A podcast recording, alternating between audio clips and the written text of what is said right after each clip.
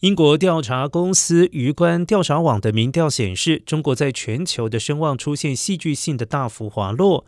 然而，新冠疫情的爆发是导致对中国看法负面的部分原因。其中，超过百分之八十的受访者确信疫情最初是始于中国。此外，中国的人权状况恶化也是越来越成为焦点。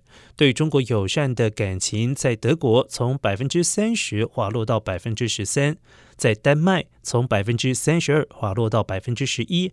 在英国，从百分之三十五滑落到百分之十一。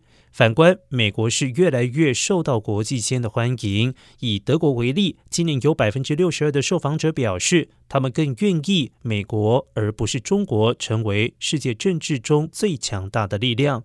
而这一比例在二零一九年只有百分之四十三。